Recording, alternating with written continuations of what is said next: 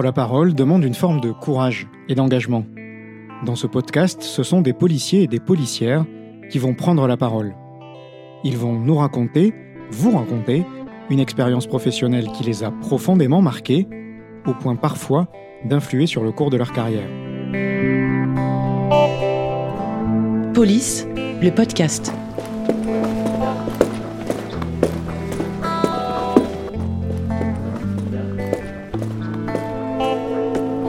Je m'installe euh, là, juste devant le micro.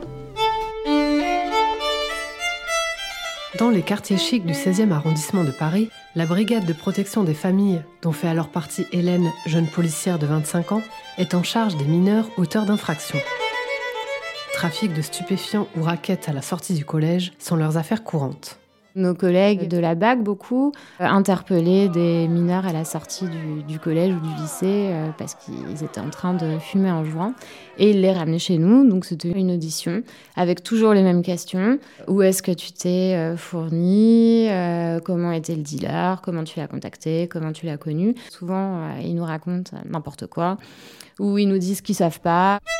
Mais là, on a eu une première audition d'un jeune homme qui, euh, lui, euh, nous, dit, nous donne un nom. Il nous dit voilà, euh, moi, j'ai acheté à quelqu'un qu'on surnomme Bubble.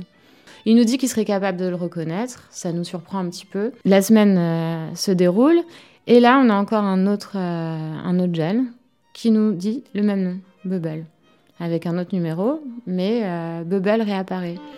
Pendant plusieurs semaines, les jeunes interpellés continuent de mentionner Bubble lors de leurs auditions. Et ce mystérieux personnage récurrent, livreur de drogue, met la puce à l'oreille de nos policiers. On se dit, bon, bah, soit euh, ils se foutent tous un petit peu de nous, euh, soit il y a quelque chose à, à creuser. Et tous ces jeunes qui avaient acheté euh, à ce fameux Bubble avaient vraiment le même profil. C'était euh, des petits euh, jeunes euh, du 16e euh, qui étaient de bonne famille. Ils n'étaient pas, pas forcément dans une délinquance. Donc quand ils voyaient les policiers, ils avaient tendance à dire tout de suite la vérité. Ils étaient plus impressionnés d'être au commissariat. Le flair d'Hélène et ses collègues les pousse à investiguer, dépasser leurs fonctions quotidiennes pour remonter la trace de ce Bubble. Donc on a travaillé sur euh, la téléphonie pendant des semaines à savoir quel numéro pouvait se recouper, où est-ce qu'il pouvait passer, sur les descriptions. On s'est rendu compte qu'il avait toujours, euh, toujours la même description, avec toujours une sacoche. Euh, bah, le trajet était souvent le, le même. Donc on a commencé à regarder tout ce qui bornait à peu près dans le coin. Et euh, bingo, ça a donné. euh, Il y a un jeune qui a pu euh, nous le reconnaître et on avait une belle capture d'écran de lui sortant de la station Ranlag. Bubble ressemblait à un jeune de 14 ans, de tout ce qu'il y a de plus normal, avec un jogging, une veste, basket et surtout toujours la même sacoche. Le Bubble, c'est le fournisseur, enfin c'est un personnage.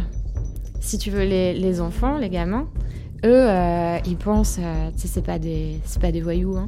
donc euh, eux, ils pensent qu'ils ont affaire euh, au dealer en personne. Et là, on a travaillé que sur le terrain. à faire des filatures. On avait la chance de pouvoir le suivre grâce aux caméras de la RATP. Moi, j'ai passé beaucoup d'heures et, et beaucoup de mes soirées à traîner à la gare de bus de la Défense pour pouvoir voir euh, où est-ce qu'ils pouvaient monter, pour orienter les caméras de la RATP. Euh, Ça m'a valu des scènes euh, assez cocasses où je grimpais sur le mur pour tourner les caméras de la RATP pour qu'elles soient mises dans la bonne direction, pour qu'on puisse avoir notre, notre cible à la sortie. Pendant deux mois, ce groupe de commissariat travaille d'arrache-pied pour identifier l'origine du trafic et son chiffre d'affaires. Cinq individus sont mis en cause et doivent être interpellés simultanément. Hélène a pour objectif le livreur principal. Il a l'habitude d'être récupéré en voiture sur la place de l'Étoile avant de descendre les Champs-Élysées avec deux hommes soupçonnés d'être à la tête du réseau. Euh, Pour l'interpellation, euh, nous, on n'était pas ni le RAID euh, ni la BRI. hein. On reste toujours juste avec notre STIG et notre gilet pare-balles. Donc, il fallait qu'on ait du soutien de, de collègues mieux équipés que nous et surtout spécialistes de genre d'interpellation simultanée. Donc, on avait positionné des collègues un petit peu partout. Et moi, j'étais positionnée avec un de mes collègues. On jouait un joli petit couple à la sortie, la fameuse sortie en question, et on avait la charge de donner le top interpelle au moment où la voiture le récupérait et qu'on était bien sûr que ce soit lui. Donc euh, toujours un petit peu de stress quand on prépare euh, ce genre euh, d'opération. On n'a pas envie ni de se faire voir avant, repérer, et puis on a envie que ça, ça aille jusqu'au bout parce que pour, pour certains policiers c'est du travail du quotidien, donc c'était assez exceptionnel, on s'était beaucoup, beaucoup investi là-dedans. ce jour-là il fait très beau. Donc c'est pas désagréable d'être euh, sur les Champs-Élysées euh, à deux, euh, à discuter et, à attendre. Et puis là,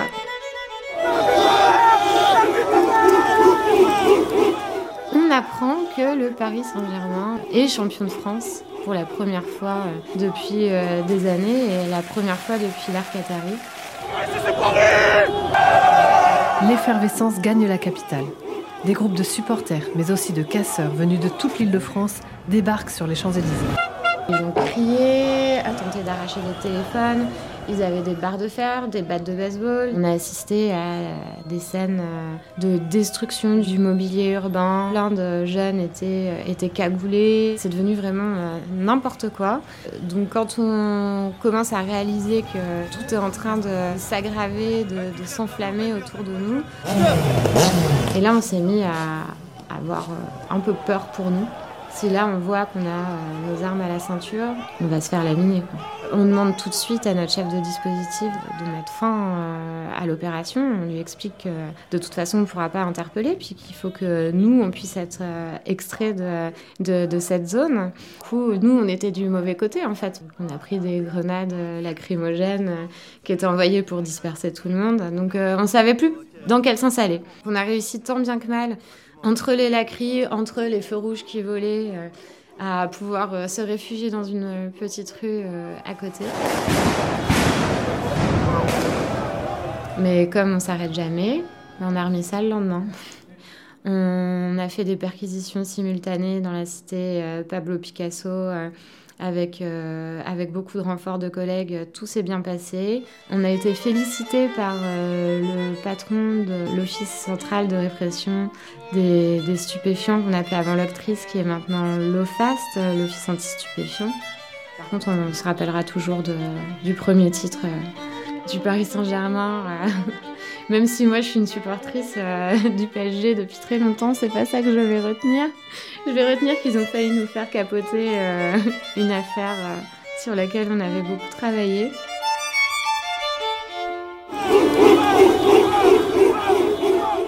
Police, le podcast, une émission à retrouver tous les 15 jours sur l'ensemble des plateformes de diffusion.